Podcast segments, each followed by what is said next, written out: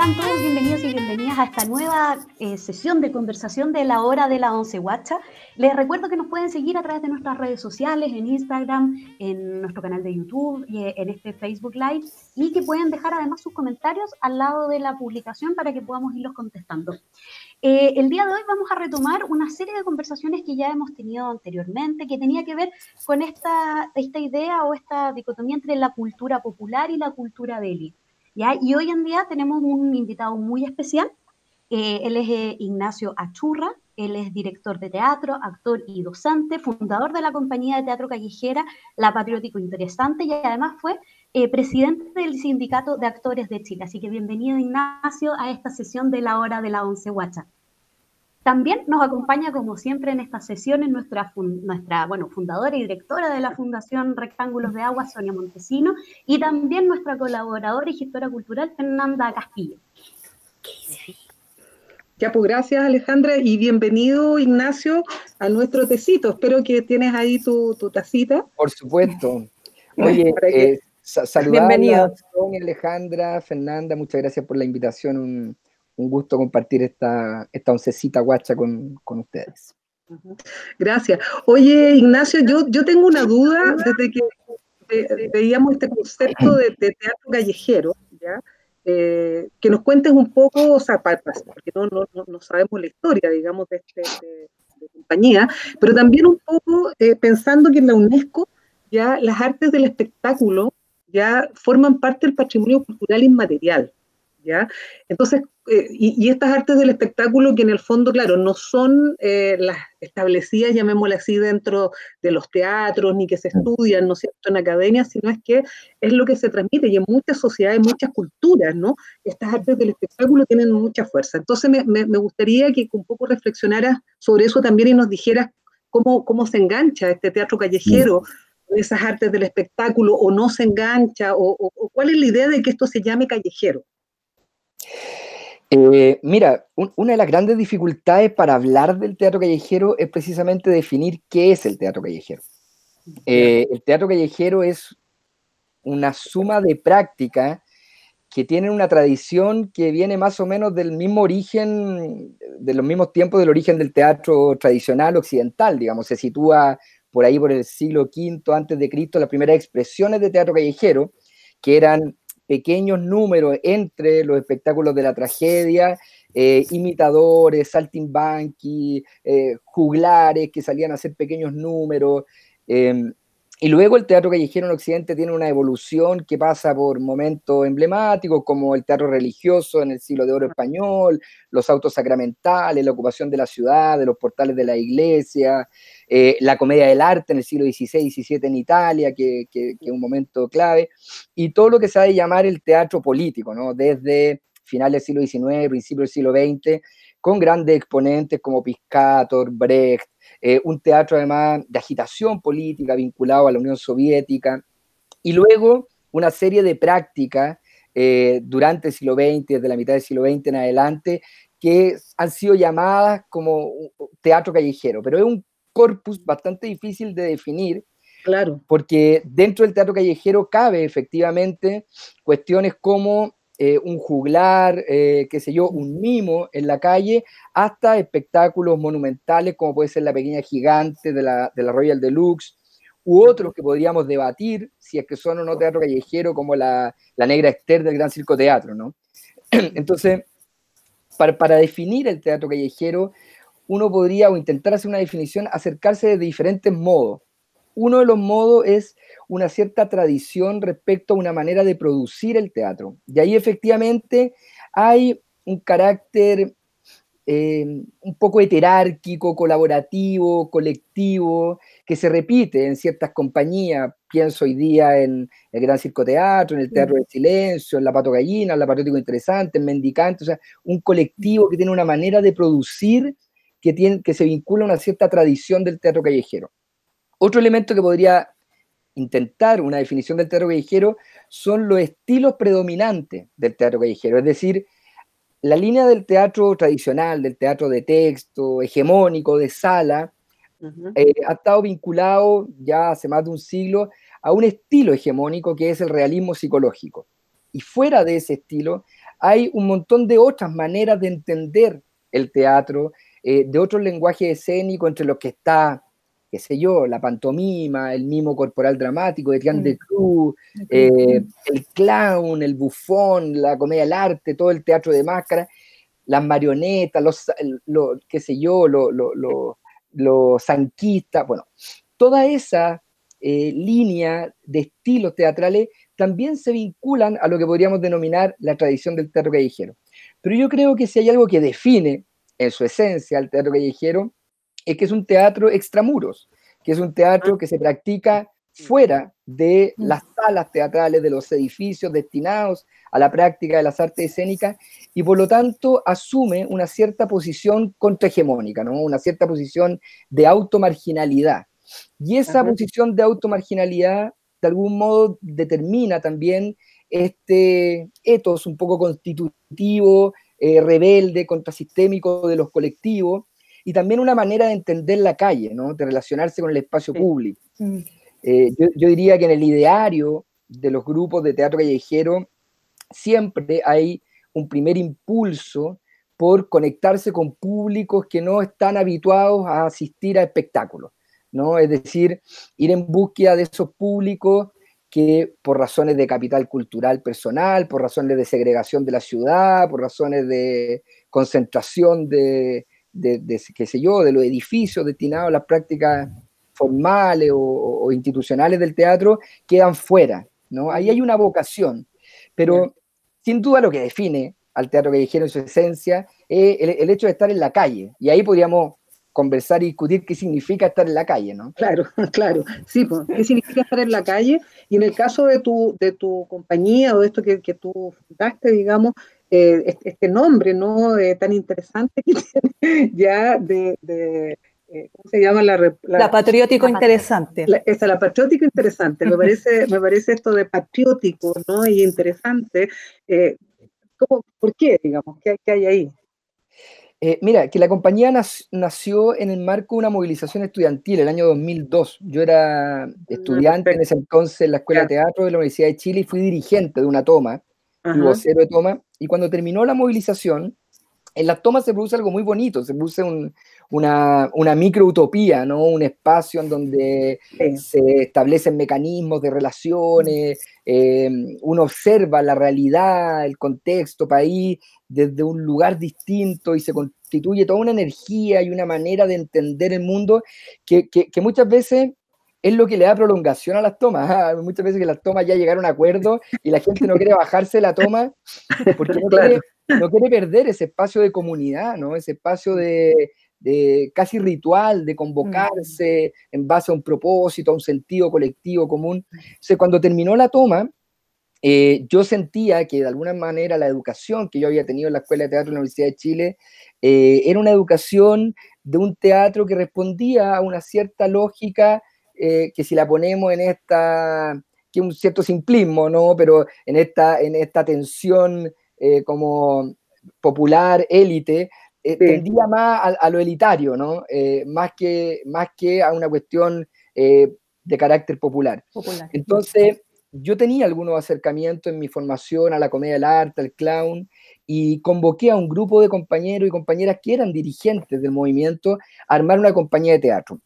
Y estábamos en ese entonces muy influenciados en términos políticos y estéticos también por lo que habían sido los movimientos revolucionarios latinoamericanos de los años 60, 70 y los movimientos de resistencia a las dictaduras, en donde el concepto de lo patriótico asomaba un poco como la idea de la patria grande, ¿no? El país común, el país mm. colectivo, América, la patria grande, bolivariana, que por cierto hoy día con la irrupción de nuevos paradigmas del feminismo queda bastante en entredicho, ¿no? La idea de patria, pero en ese entonces... Una matria, una matria. Una matria, eso es así. Ojo que esto fue hace 18 años, no fue hace 40 por si acaso. Claro, claro, Hay que decir que, hay que, decir que Esto hay que decirlo. Había propuestas de cambiarle el nombre a la compañía dentro del mismo grupo, pero decíamos, ¿cómo, cómo vamos a renunciar ya a, la historia de manera tan radical? Bueno, eh, lo, lo, lo, entretenido de esto es que estaba muy dando vuelta la idea de patria, Pero hay otra tradición que viene de las novilladas, de las corridas de, toro, y que adoptó el teatro, particularmente el teatro eh, zarzuelesco, que es adjetivar positivamente lo que tú haces. Entonces, magníficas ah. novilladas, con estupendo vestuario. Y esa tradición la tomó el Gran Circo Teatro cuando, cuando, cuando se refiere a la regia orquesta. Entonces, de alguna manera, lo patriótico, que era un poco engrupido, eh, como que se contrastaba con esta idea de lo interesante que le da como una cosa medio irónica. Y la compañía originalmente se llamaba Compañía de Teatro Patriótico Interesante. Pero la gente se refería a la compañía La Patriótico. La, Patriótica. Finalmente le pusimos La Patriótico Interesante y quedó como con este cambio de género, ¿no? Como La Patriótico interesante que, que hace que, tenga un juego extraño. Y, bueno, ese, ese, es el origen de, del nombre. Está muy bueno. Que lo hace quizá más interesante, la patriótica interesante, ¿no? Claro, un nombre controversial. Claro. Tú sabías que, en, en, en, ¿cómo que se llama? En, durante algunas décadas había una distinción bastante clara, ¿no? Como entre las nociones nacionalista y patriótico. ¿no? El nacionalismo era como un concepto de la derecha que tenía que ver con, con una valoración de la tradición, de los emblemas, del orden, de la institución jerárquica. La bandera, la bandera. La bandera. Y lo patriótico tenía que ver con esta idea del pueblo soberano, de lo común, de lo colectivo. Pero eso no en todas las latitudes. Entonces nosotros que hemos estado en muchos países girando, nos ha, nos ha tocado que más de alguna vez explicaciones y citar a algunos filósofos que hacen distinciones entre, lo, entre el nacionalismo y, lo patriótico para no quedar como un grupo de extrema derecha. claro.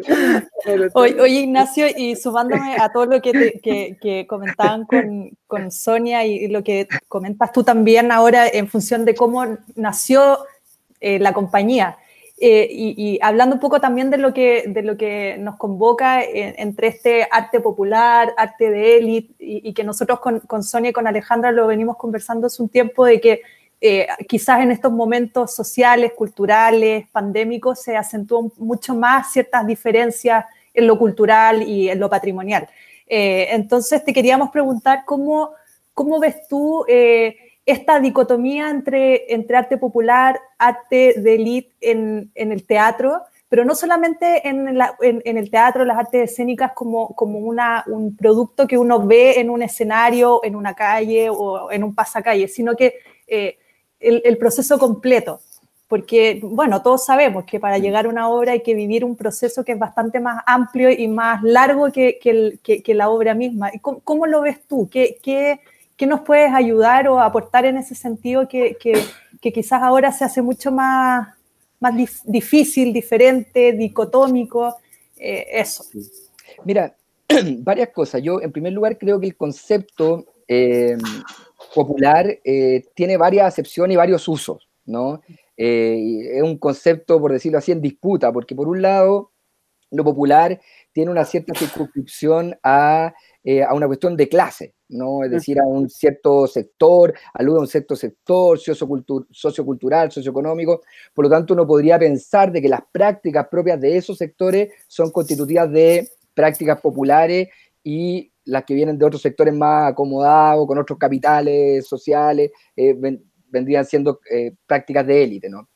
Hay otra acepción u otro uso posible que tiene que ver con lo popular, con lo comunitario, con con, espacios más rituales, ¿ah? como con, con, espacios más híbridos, más sincréticos, eh, qué sé yo, festividades em, que mezclan lo pagano con lo religioso.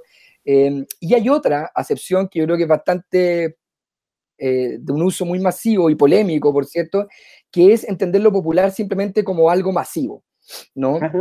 Eh, como lo pop.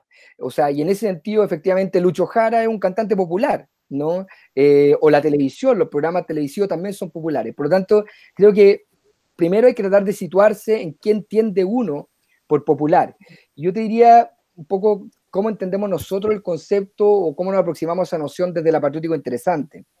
Para nosotros lo popular tiene que ver con generar eh, una práctica artística que tenga un nivel de decodificación masivo, o sea, es decir, que no sea una práctica que presente un universo performativo, semiótico, significativo, que de alguna manera permita solo a ciertos grupos socioculturales con ciertos capitales culturales muy específicos ser capaces de descifrar. O sea, en ese sentido nosotros hacemos un teatro que, por ejemplo, no hace citas, no hace citas directas, que se lleva a las meninas, ¿no? Porque no esperamos que el público necesariamente lo conozca. Entonces, si quisiéramos tomar algo de las meninas, más bien lo que haríamos es ver cuáles son los colores, cuáles son los elementos compositivos que ahí están en juego para tomarlos y aplicarlos en nuestro teatro, pensando en que el teatro callejero, si hay algo que lo determina, es que tiene, siempre un público muy transversal, algo que un gran investigador brasilero ha definido como un público accidental y un público convocado. Es decir, hay un público que va a verlo a uno directamente, que se entera por las redes sociales, porque es mm. seguidor de la compañía, porque vio un volante, un afiche, y hay otro público que es un transeúnte, un usuario del espacio público, de la ciudad. Que se topa con esto. Que se, encuentra con esto y que se convierte potencialmente en un espectador, en un público mm. de, este, de este fenómeno, de este acontecimiento escénico. Entonces, para nosotros lo popular tiene que ver con esa vocación, ¿no? con, con una vocación eh, de llegar a un amplio público, a un amplio espectro de, ciudadanos. Pero también hay otro concepto. Eh, el teatro callejero eh, es un teatro que tiene una cierta esencia contracultural, contrahegemónica, es mm. Decir, entendiendo la propia marginalidad, porque el centro y periferia es irreproducible, o sea, lo, central y lo periférico se reproduce hasta el infinito. Exactamente. Pero en esa misma idea de centro y periferia, en el mismo teatro hay centro y periferia. O sea, la sala, el centro cultural, eh, eh, la sala oficial, eh, los elencos pertenecientes, qué sé yo, a universidad, están dentro de una cierta cultura oficial. Y lo extramuro, lo que se ha de denominar la cultura popular, o yo prefiero denominar una cierta cultura urbana, ¿no?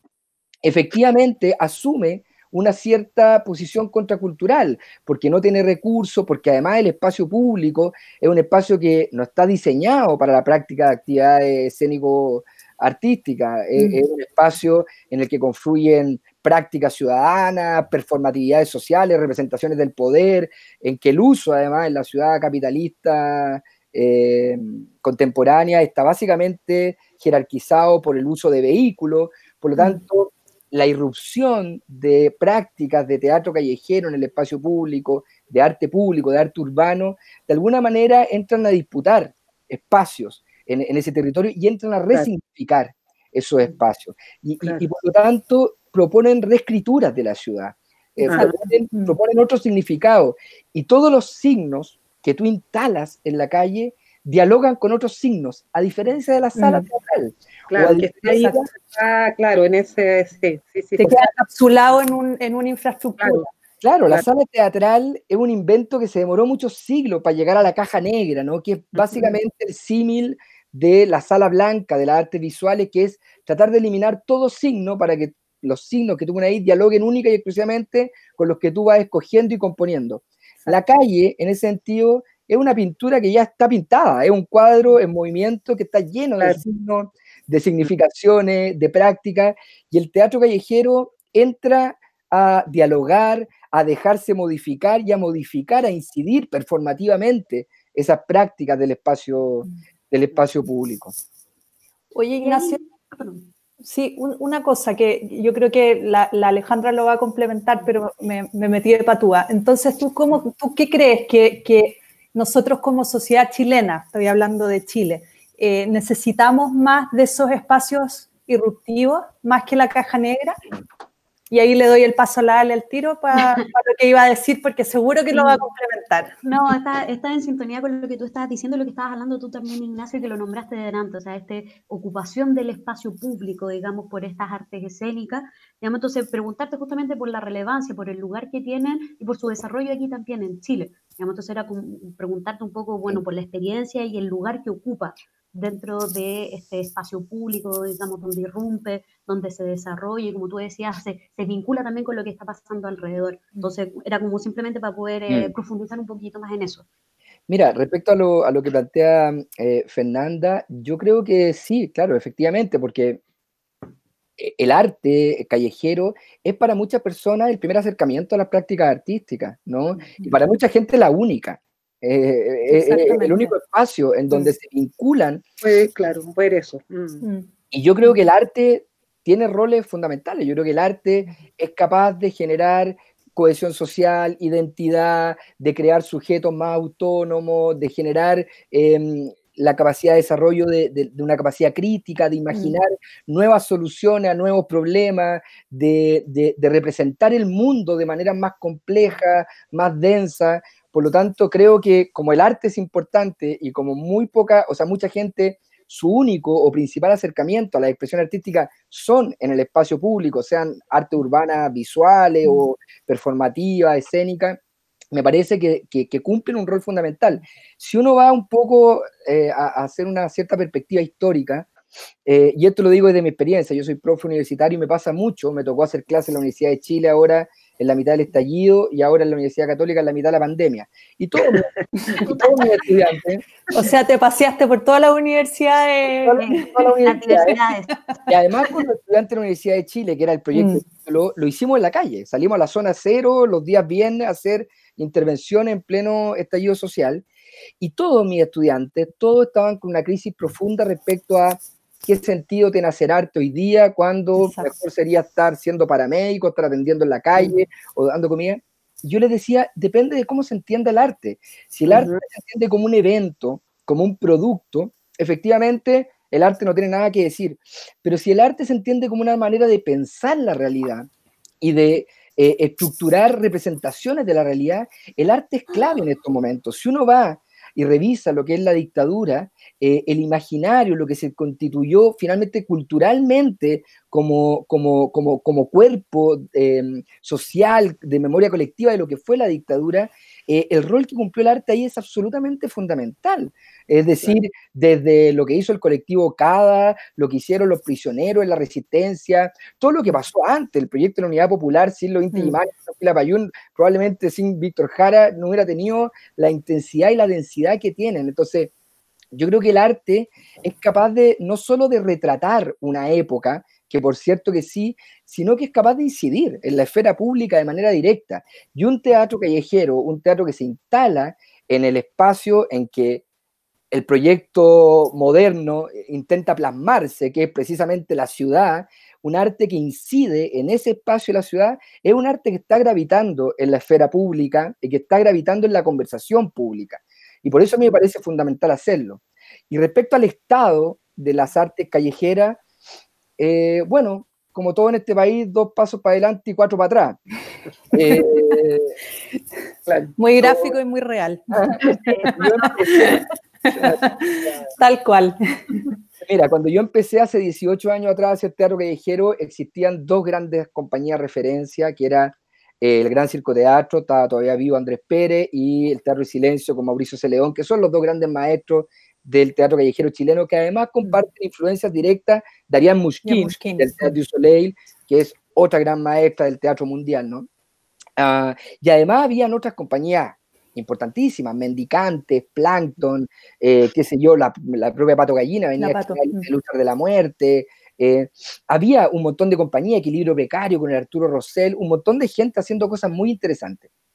Y nosotros nos propusimos parar festivales, a poco andar empezamos a girar a Europa, conocimos todo el movimiento francés, español, y dijimos, ya, esto es lo que hay que hacer. Nos vinculamos en Francia con la gente que había iniciado, que había descubierto la Cartucherie, ¿no? que es el lugar donde está el Teatro Soleil, en París, gente que había creado estos centros nacionales de artes de calle, que son 12 hoy día en Francia, eh, que había creado estos festivales enormes, miles de miles de personas que concurren a la ciudad, y nos vinculamos a ellos y dijimos, bueno, esto es lo que hay que hacer en Chile. Y llegamos a Chile con toda esa energía y decir, esto hay que hacerlo desde los sindicatos, hay que hacerlo desde la práctica, hay que hacer festivales, hay que organizarse, hay que hacer cosas. Y tuvimos en un momento la sensación de que estábamos avanzando de que se empezaban a consolidar ciertas cosas, de que se consolidaba una institucionalidad cultural en Chile, de que aparecían ciertos atisbos, de que, de, que, de que empezaba a haber un cierto sostén institucional que daba cuenta de un interés del Estado por, por mantener. Pero la verdad es que si uno mira el estado actual de las cosas del teatro callejero en Chile, que no quiere decir que no haya talento y que no haya gente haciendo cosas estupendas, pero el estado de mantención, o sea, las compañías la Pato Gallina se ha volcado mucho más a la sala, precisamente por cuestiones de recursos. Tal cual. Los mendicantes desaparecieron, el, Teatro del Silencio eh, se radicó definitivamente en Francia, el Gran Circo Teatro hace su resistencia ahí desde su casona cultural en el barrio República. O sea, hoy día, después de 20 años, yo observo con mucha frustración que lejos de haber creado realmente esos cimientos institucionales que dieran la posibilidad de pegarnos un salto cuantitativo de lo que hace unos pocos años atrás, hace 5 o 6 años atrás, The Guardian publicó eh, un artículo que decía eh, teatro callejero chileno eh, una potencia mundial. Me acuerdo, me acuerdo, sí. Precisamente del nivel de las mm. compañías de teatro callejero chileno. Eso que podríamos haber convertido realmente en un mm. capital del país, además con poca inversión, porque la verdad es que somos mm. sectores que tú le metí un millón de dólares y lo hacía explotar, digamos. Claro, ah, claro. Y en otros sectores con un millón de dólares construí 50 metros de calle. Entonces, eh, la verdad es que yo siento que, que, lamentablemente eh, no hemos dado ese salto cuantitativo que yo mm. esperaba y al que aposté hace 15 o 20 años atrás. Mm. Y ahí me, me, me, recordé también de Teatro Container, que fue y que siempre ha sido también una gran plataforma para el teatro callejero chileno. Tremendo. Gran resistencia en Valpo, el mismo Tuga en Exacto, Exactamente. Pues. Oye, una, una, a propósito de lo, que, de lo que está hablando Ignacio, no sé, se me vienen como unas metáforas. Ya, eh, a propósito de lo último que hablaste, digamos, eh, estamos ahora sin calle, ¿ya? Mm. Este mismo concepto de no tener calle, ¿ya? Cuando se dice que alguien no tiene calle, ¿ya? Mm. Eh, lo digo como metáfora, digamos, ¿no? Eh, ¿no? habría como un problema profundo, digamos, en, esta concepción también que tenemos eh, respecto a la institucionalidad cultural, ¿ya? En esta idea de la no calle, ¿ya? O sea, eh, hoy día no calle de pandemia, ayer no calle de dictadura, en, entre medio, digamos, una calle que empieza como a abrirse, ¿sí? Eh, mm. Que trate, como tú dices, bueno, y, aparece en una escena mundial, digamos, como, relevante, ¿ya? Entonces me, me, me, pongo a pensar qué nos pasa, ¿ya? Eh, ¿Qué nos pasa? O sea, porque hay algo ahí, hay algo ahí tremendo, un nudo, diríamos, ¿ah? pongámosle esa mm. Eh, hay un nudo y entonces cómo, cómo, cómo lo podemos eh, ver, digamos, para adelante. Nosotros en nuestra hora de la once guacha eh, siempre estamos tratando de, de, ver y abrir caminos, de ver los caminos, de ver, de ver estos nudos, pero, pero también cómo podemos desatarlos. ¿ya? Entonces, la, la, la, pregunta tiene que ver con esta metáfora y con, con, con, cómo vamos a recuperar la calle, en todo el sentido de recuperar la calle. Sí. ¿Cómo, lo, ¿Cómo lo ves tú? Mira, me parece súper interesante la reflexión porque efectivamente, si uno va a lo estrictamente jurídico, el espacio público, en términos jurídicos, le pertenece al pueblo soberano, pero en términos reales lo administran los gobiernos. ¿no? Eh, y el espacio público chileno es un espacio particular, porque efectivamente cuando volvió la dictadura, o sea, cuando, cuando termina la dictadura y volvió la democracia a Chile, eh, hubo una cierta clausura del debate público, ¿no? Y, no hubo un proceso que hubo en muchos otros lados. Por ejemplo, la Fura del Baus nace eh, precisamente después de la dictadura franquista porque explota la cultura en España, lo que se llamó la movida madrileña, el cine. O sea, hay una explosión cultural, viene una inyección desde el Estado al sistema, a los sistemas culturales, se convierten en potencias mundiales, estas grandes compañías, el, el año 92 termina eh, eh, inaugurando la Olimpiada, ¿no? Mm. Eh, la, la, Fura del Baus. Mm. Crecen. el, propio Cirque du Soleil en Canadá, en Quebec también, fue, coincide con un momento de inyección profunda de, esta, de este arribo de los estados benefactores, socialdemócratas, que inyectan grandes recursos a la cultura. En Chile eso no pasó. En Chile la cultura fue ocupada en este marco representacional por los primeros gobiernos de la concertación, con estas fiestas culturales, recuperando algunos hitos de la resistencia, como Zurita, Nicanor Parra, pero nunca hubo realmente un incentivo a recuperar esas redes, a potenciar a esas organizaciones culturales de la sociedad civil que pudieran efectivamente dar cuenta de un movimiento que ocupara el espacio público, que irrumpiera, quisiera pensar el espacio público. Entonces mm. nosotros hemos tenido un espacio público básicamente cooptado por el uso del gobierno, ¿no? Y efectivamente lo que pasó en octubre pasado es que de algún modo la ciudadanía como que recuperó parte del espacio público, ¿no? O sea, retrocedió el control del gobierno, del, Estado, de la institucionalidad y la ciudadanía recuperó parte del espacio público y te digo, yo me estuve presentando en, en, noviembre, diciembre, como nunca. En, en, el frontis del Museo de Bellas Artes subíamos camionetas, descargábamos camiones, mostrábamos, agarramos, no íbamos a la plaza, a, la plaza de Dignidad a mostrar cuestiones que jamás, o sea, nosotros antes llegábamos, acá hay una bandera y te llegaba Seguridad Ciudadana ahí al frente del. Entonces hubo, de alguna manera, un retroceso en la institucionalidad y un avance en la ciudadanía. Y eso se cortó bruscamente con la pandemia, la ciudadanía desaparece, se militariza definitivamente el espacio público, se vuelve a recuperar hallitos fundacionales de esto, ¿no? Simbólico, el presidente sacándose una foto en, en Plaza Dignidad, ah, volviendo a plantar flores en la plaza, o sea, hay toda una, una, una, una maquinaria representacional de que volvió la institución a tomar el control del espacio público.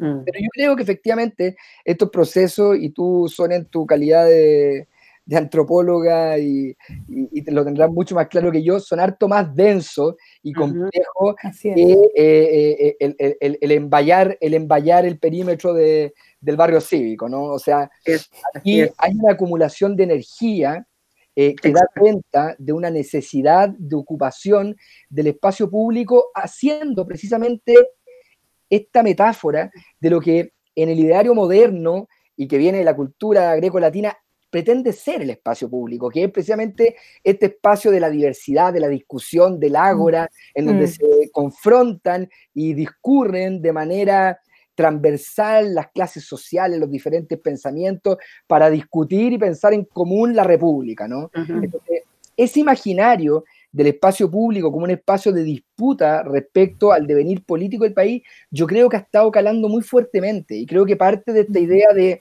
volver a recuperar la calle tiene que ver con volver a recuperar la esfera pública, volver a recuperar el espacio mm. público en el que todos podemos discutir el tipo de país que queremos. ¿no? yo creo que, claro, la pandemia nos ha puesto a la gente que trabajamos además en el espacio público en una situación bien compleja. Sí, pues terrible. Pero yo creo que ahí también surge otra pregunta que me parece súper interesante, que es preguntarse cuál es el nuevo espacio público. Porque esto que estamos haciendo nosotros también es constitutivo de un nuevo espacio público. Las redes sociales también se han convertido hoy día en una suerte de, ágora, un poco gritón, un poco eh, radical. maniquea de repente. Medio maniqueo y medio algorítmico, ¿no? Mm, mm. cámara de eco, pero de alguna manera son también nuevos espacios públicos, nuevos espacios de discusión, de construcción de, de tendencias, de ideas, de pensamiento. Por lo tanto, yo creo que visto desde una perspectiva precisamente como más y aquí me pego el carril porque yo no soy ni sociólogo, ni antropólogo, ni nada, pero eh, desde una perspectiva más... Estamos conversando, Ignacio, dale nomás. Estamos tomando tecito, estamos tomando, té y tratando de mejorar el mundo. Eso es todo. Nos permitimos carrilearnos aquí. Eh, precisamente desde una perspectiva más como desde las ciencias sociales, ¿no? Yo creo que el espacio público debiera tender a ser un espacio eh, mucho más efervescente, mucho más vivo, de lo que fue mm. en esta eterna transición democrática que yo creo que por fin se terminó, y porque creo que además estamos eh, habitando un cambio de época. Yo creo que hay algo que está mm. muriendo, algo que están haciendo de la mano de corrientes culturales como el feminismo, como el ecologismo, eh, creo que hay una tensión jerárquica, eso yo lo veo en todos lados, o sea, mm. la noción de autoridad que primó durante el siglo XX, que era una autoridad dada, entregada, hoy día ya no.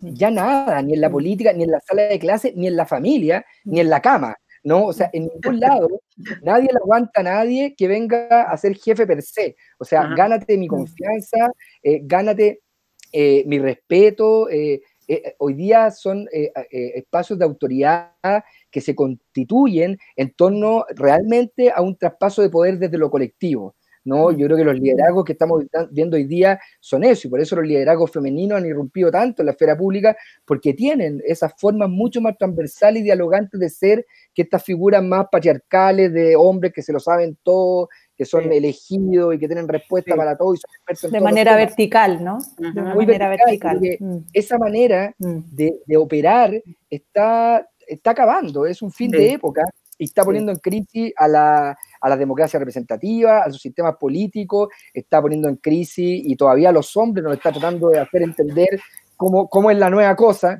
¿ah? cómo nos relacionamos, sacándonos todo lo que nos habían enseñado para entender cómo nos vinculamos ¿ah? como en este nuevo espacio relacional. Eh, y creo que eso debiera tender a ser de que el espacio público sea un espacio mucho más libre, más libertario, mm. eh, por lo tanto, las artes escénicas tengan mucho más que decir. Yo creo que, que, en el imaginario final de lo que ha sido todo esto, todas esas actividades performativas que se han dado en el espacio de Plaza Dignidad, las mismas cuestiones que hizo eh, de manera muy performática eh, la Mon Laferte, etcétera, etcétera. Las tesis. las tesis, por cierto, van a ser los grandes hitos, los grandes hitos culturales de esta época. Ahora, ahí hay una cosa que me parece, yo creo que estamos un poco en el tiempo, pues, eh, se nos está yendo, pero, pero que me quisiera como, como anudar a algo que en ese sentido me parece súper interesante esta mirada tuya del espacio público, o de este nuevo espacio público donde ya la rebelión del coro, digamos, está. ¿no? O sea, ya, ya el coro no quiere más ser coro, ¿no? Y eso, eso está clarísimo, ¿no? Y entonces esto mismo de tomárselo. Entonces, ¿no sería ese, ese también un momento en el cual eh, pudiéramos hacer esta conversación, este diálogo entre, por ejemplo, lo que no, sé si teóricamente se puede decir, ¿no? Como, como performático, pero de una serie de, de, manifestaciones de la cultura popular o de la cultura tradicional o del patrimonio, digamos, cultural chileno, sobre todo el inmaterial, eh, que puedan convivir, que de hecho se dio en las protestas, y eso era muy interesante. Mm.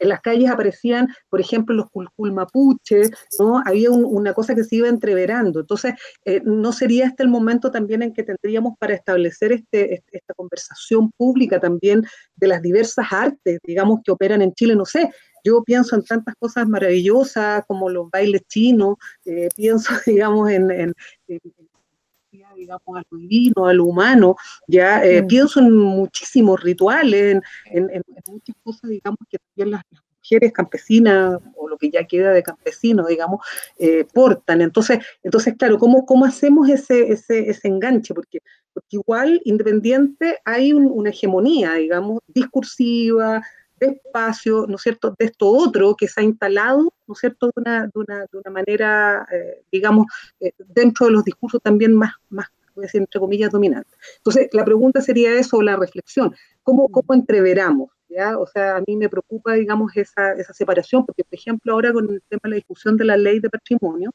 eh, y con la Fernanda lo hablamos muchas veces, que, claro, se hacían declaraciones de por, el lado, digamos, de, de, las, de los artistas, no sé qué, y yo siempre le decía, pero Fernanda, ¿y por qué no están aquí las viejas? ¿Por qué no están las artesanas? ¿Por qué no está esto? Sí, todavía hay mucha diferencia o mucha separación entre, entre un área y la otra. Y finalmente siempre eh, debieran de convivir de manera más orgánica, ¿no? Si finalmente somos todos creadores en el fondo, ¿no? Un poco... Sí, yo... Eh, yo sumaría esa reflexión, Sonia, y estando absolutamente de acuerdo contigo en, en, en, el desafío que eso representa, de que este país es un país de clases sociales y eso no podemos obviarlo, ¿no? O sea, yo cuando salgo con mis alumnos, estudiantes de la Universidad de Chile y venimos de la élite académica, por muy que yo lleve 20 años haciendo teatro callejero y me enfrento a los cómicos de la Plaza de Armas, los cómicos me dicen, no, pues claro, yo trabajo acá, esta la calle, puta, en mi espacio, pues, yo me gano el, y, pueden hacer un, un, un, un, un show súper clasista, más racista, un poco xenófobo, ¿eh?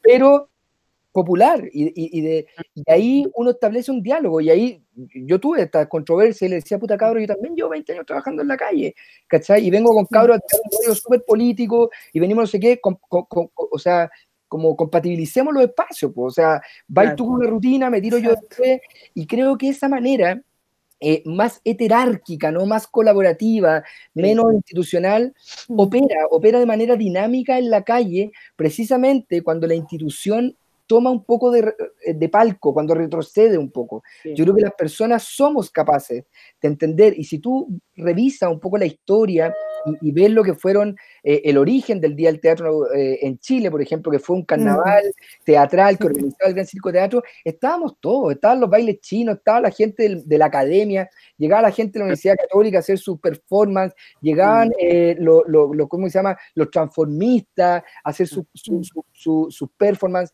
estaban los cuequeros, la cueca brava, o sea, vivían todos estos espacios estas diferentes culturas, pero hay que reconocer que hay eh, inevitablemente ciertos eh, muros de clase en un país absolutamente estratificado, segregado, que se topan. Y efectivamente, en esta idea de centro y periferia que se reproduce tan infinito, si tú vas al teatro callejero, también hay centro y periferia. O sea, efectivamente, la patriótico interesante, que puede ser súper contracultural y súper contrahegemónica en un montón de espacios, en cierto espacio también es hegemonía y también es la que capta fondos, también es la que tiene vínculos con la mm. academia, también es la que tiene un director de, de, ¿cómo se llama?, que trabaja en la televisión y que tiene llegada al poder eh, institucional, etcétera, etcétera. Y, y, también hay marginalidad y hay periferia, y también hay en regiones. Si tú vas a regiones, las capitales regionales también concentran recursos y te vas eh, dos millas más allá, dos kilómetros más allá. No hay nada. Realidad. Por lo, tanto, yo creo que uno de los grandes desafíos es por un lado, empujar desde eh, un ámbito más cultural, y en eso la institución tiene que hacer también su pega, ¿no? De provocar, eh, ¿cómo decirlo?, ciertas activaciones más que llevar esta idea como de llevar cultura, sí, sí, sí, como que no hubiera cultura. Los como que no hubiera cultura, claro. y se la llevo desde Santiago a la región, no desde la, propia región, en el fondo. fue un patrimonio de lo que nos formamos en la universidad y hemos creado por el mundo, no sé qué, y que tenemos que a iluminar, ¿no? En una cosa muy mm. ilustrada, ¿no? Mm muy moderna, eh, ya anterior, ¿no? Como de, iluminar a los, a los otros que son carentes de cultura. Nada, la cultura las comunidades y lo que debería tratar de hacer el Estado es precisamente de activar, de dar luz, de potenciar esas prácticas culturales para que tengan precisamente la posibilidad de provocar estos contagios positivos, mm. estos roces que van alimentando los imaginarios, la idea, eh, la, metodología y que permiten que finalmente se vayan desarrollando polos culturales que, que, que vinculan lo original, lo territorial, con la influencia exógena que existen en todo ámbito, ¿no? Que son constitutivas además de la cultura popular. Y, Ignacio, y, nos queda súper poquito, pero no puedo dejar de hacerte esta pregunta, eh, porque no puedo dejar de hacerlo y creemos que es muy atingente también. Tú, tú, nosotros la semana pasada estuvimos conversando con una persona maravillosa, una mujer sabia, Locera de Quinchamalí, eh, y ella nos comentó que eh, ella tiene el reconocimiento de Tesoro Humano Vivo, sin embargo, se ha sentido absolutamente distante eh, y, bastante abandonada, no, no solo del Estado eh, como tal, sino que eh, como, como una persona que, que, aporta a la cultura y a las múltiples identidades que tenemos como país. fue un, un, relato muy, muy preciso y muy profundo y muy bello también darnos cuenta que finalmente estamos reconociendo, estamos diciendo que apoyamos, pero que finalmente el apoyo no llega a las personas que realmente lo necesitan. Entonces, esta pregunta para ti especialmente eh, es, con respecto a, tu tarea, a tu labor que desarrollaste de manera muy, muy positiva y muy buena eh, anteriormente en, el sindicato de actores y, saber tu opinión eh, con respecto a lo que está pasando ahora a un sector que, como tú bien decías, aporta mucho a, una, a que una sociedad crezca de manera orgánica, de una manera profunda. Eh, sin embargo, hoy están pasando cosas y nos gustaría saber cuál es, cuál es tu opinión al respecto desde, desde tu sector, desde lo que tú ves de los eh, directores escénicos, escenógrafos, diseñadores eh, y bueno, el sinnúmero de, de, personas que conforman esta, esta linda entramado cultural. Es que, bueno, es que yo, creo que nosotros tenemos un problema, el otro día ocupé una palabra que, a un economista le pareció divertida, pero le gustó, un problema modélico, ¿no? Un problema sistémico, es decir, nosotros hemos habitado un modelo en que hay una eh, extremada valoración por lo productivo, por lo inmediato, por lo eficiente, por lo eficaz, por lo rentable. Y efectivamente las prácticas artísticas y, culturales tienen otros niveles de rentabilidad y rentan de otras maneras, rentan el capital humano y eso es, mucho más líquido, es mucho más intangible, eh, opera de otros modos. ¿No? Y en este paradigma que hemos habitado, Em, efectivamente el arte y las expresiones culturales no han tenido una gran preponderancia, una gran valoración desde el aparato público, digamos, desde el aparato estatal. Y aquí además se da una gran paradoja y hay que decirlo. el Ministerio de la Cultura es una ganancia del imaginario, del ideario de la izquierda, de la centro izquierda y la izquierda, digamos, o de la socialdemocracia, si quieren, o de los artistas. Los ministerios de la cultura no están en el ideario de la derecha. O sea, de hecho, las derechas cuando llegan al poder bajan los ministerios, cosa de ver lo que pasó en Brasil y en Argentina. Brasil, claro, claro. Por lo tanto, aquí se ha dado una gran Esperemos que eso no ocurra en nuestro país. Bueno, pero la gran paradoja es que un gobierno de derecha ha tenido que implementar un Ministerio de la Cultura y lo ha hecho efectivamente ocupando los menos recursos posibles, dotándolo de la menos capacidad de articulación y de las menos garras posibles. Entonces, cuando viene una crisis económica, eh, una crisis sistémica tan amplia, bueno, un sector que ha estado permanentemente puesto al margen, que ha estado permanentemente invisibilizado y no valorado, bueno, se cae por su propio peso. Salió hace poco una encuesta de la Universidad Católica, un, estudio sobre la cesantía, y situaba la cesantía promedio en Chile alrededor del 11 y tanto por ciento, que, ellos reconocían que estaba subrepresentada, probablemente mucho más, pero lo, claro. lo importante acá son las proporciones, ¿no? Y luego había dos sectores que eran los dos sectores más golpeados. El sector hotelero gastronómico, por razones obvias, con un 23%, y el sector del arte, el entretenimiento y la cultura con un 21%. O sea, tenemos en términos proporcionales el doble de cesantía del promedio del país, que ya sabemos que debe andar cerca del 40 o 50%. O sea, nosotros tenemos un 80% de cesantía, un 90% de cesantía probablemente. Y obviamente nos encontramos con un sistema eh, de gobierno, con un aparato público que tiene un discurso, como lo tienen todas las áreas, de voluntad de diálogo, pero, pero, el diálogo no es solo poner la oreja, el diálogo es dejar permearse y modificar por el mensaje del otro. Y eso es, eso es lo que no hemos visto. Lo que hemos visto es una supuesta voluntad de diálogo, pero no una incorporación real de las necesidades, de las demandas, de los diagnósticos del sector. Y por eso que se levantó una organización que es la Coordinadora Intersectorial Cultura en Emergencia, que reúne a muchos gremios, a, muchas organizaciones, de la cual yo no soy representante, no quiero vestirme representante de nadie hoy día, eh, soy simplemente un, Pero militar. decirlo porque yo creo que después de, durante la democracia, creo que es primera vez que tantos gremios se reúnen eh, para trabajar en algo en común. Faltan los gremios del patrimonio, que volvemos a lo que hablábamos antes. Hay varias cosas que se cruzan ahí, pero finalmente eh, todavía seguimos, seguimos un poco separados unos de otros, pero es primera vez que pasa y eso es muy positivo. yo creo que es bonito y da cuenta precisamente de estas, de estas otras formas de organización, ¿no? Esta idea de las redes, de las coordinadoras, que son otras maneras en que los grupos no entregan como en la democracia representativa, el poder a otros para que represente mejor tus propios intereses, sino que yo sigo siendo mi organización con mi estructura y me relaciono como un par con tu estructura, en una red colaborativa.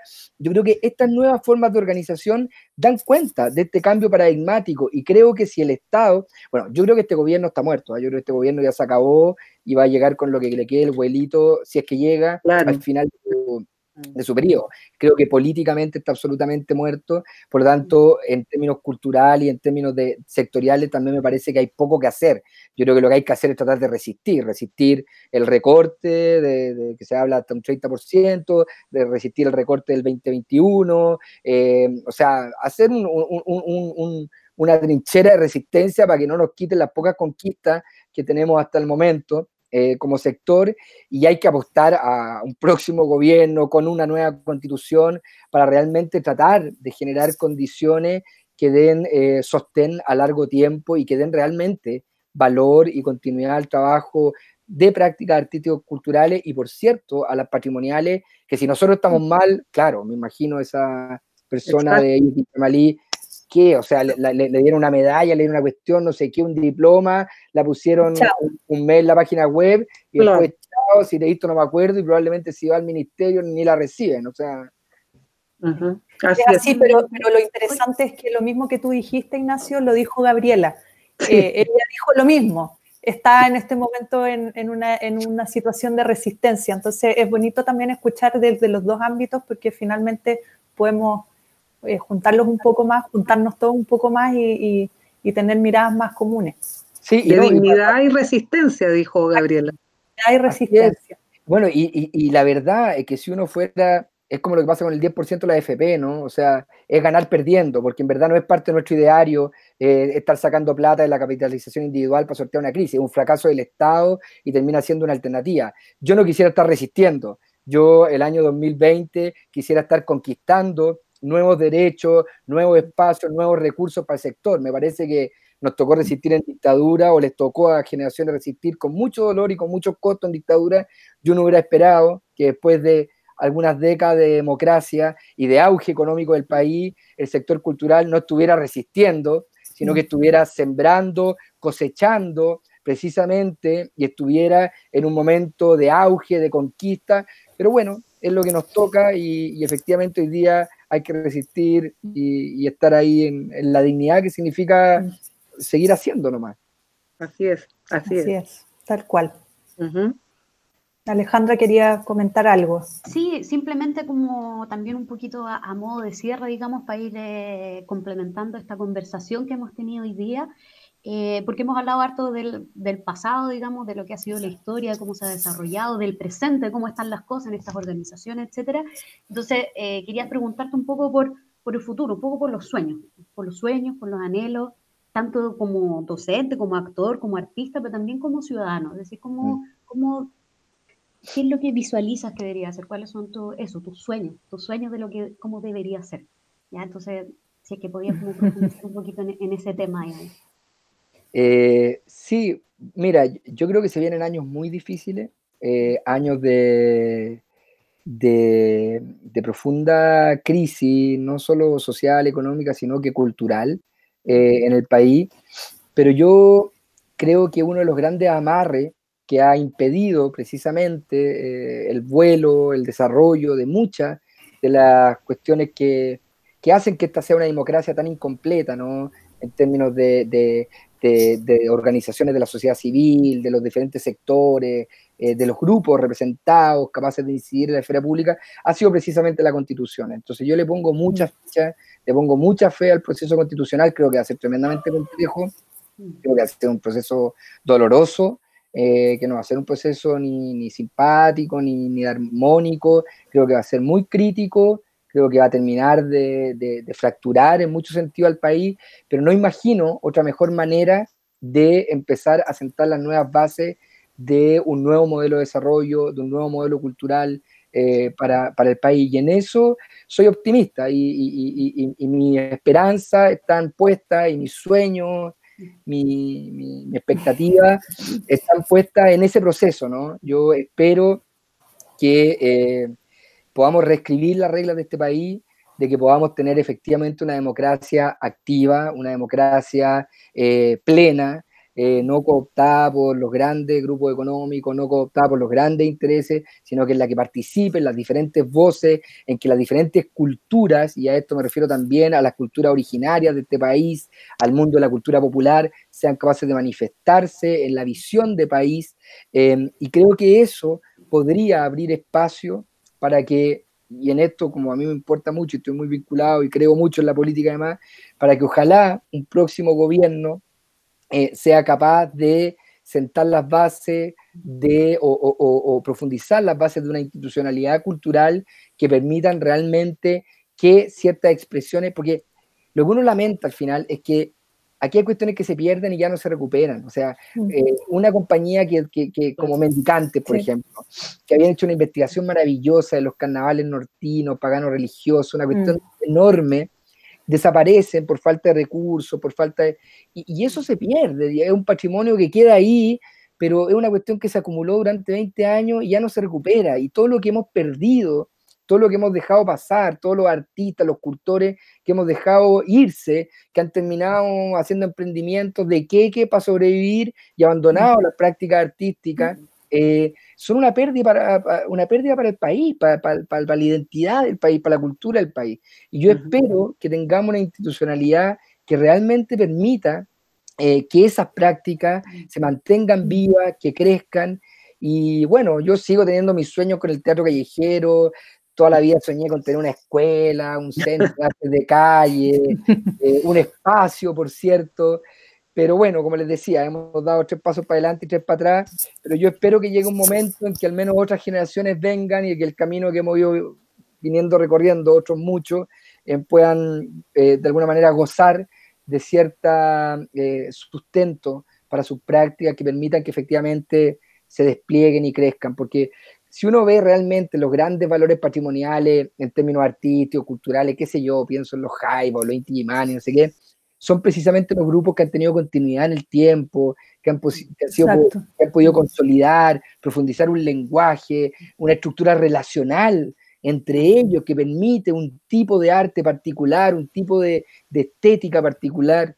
Eh, entonces, esta idea de grupos que aparecen, que se juntan con un fondo y desaparecen, es todo el tiempo un volver a empezar y no, no cuajar, no, no, no realmente densificar las posibilidades creativas y el talento creativo en este país, que yo creo que si hay algo que abunda y sobra, es talento. O sea, falta apoyo, pero talento y capacidad creativa en este país hay por montones. Es verdad. Tal cual, tú lo has dicho.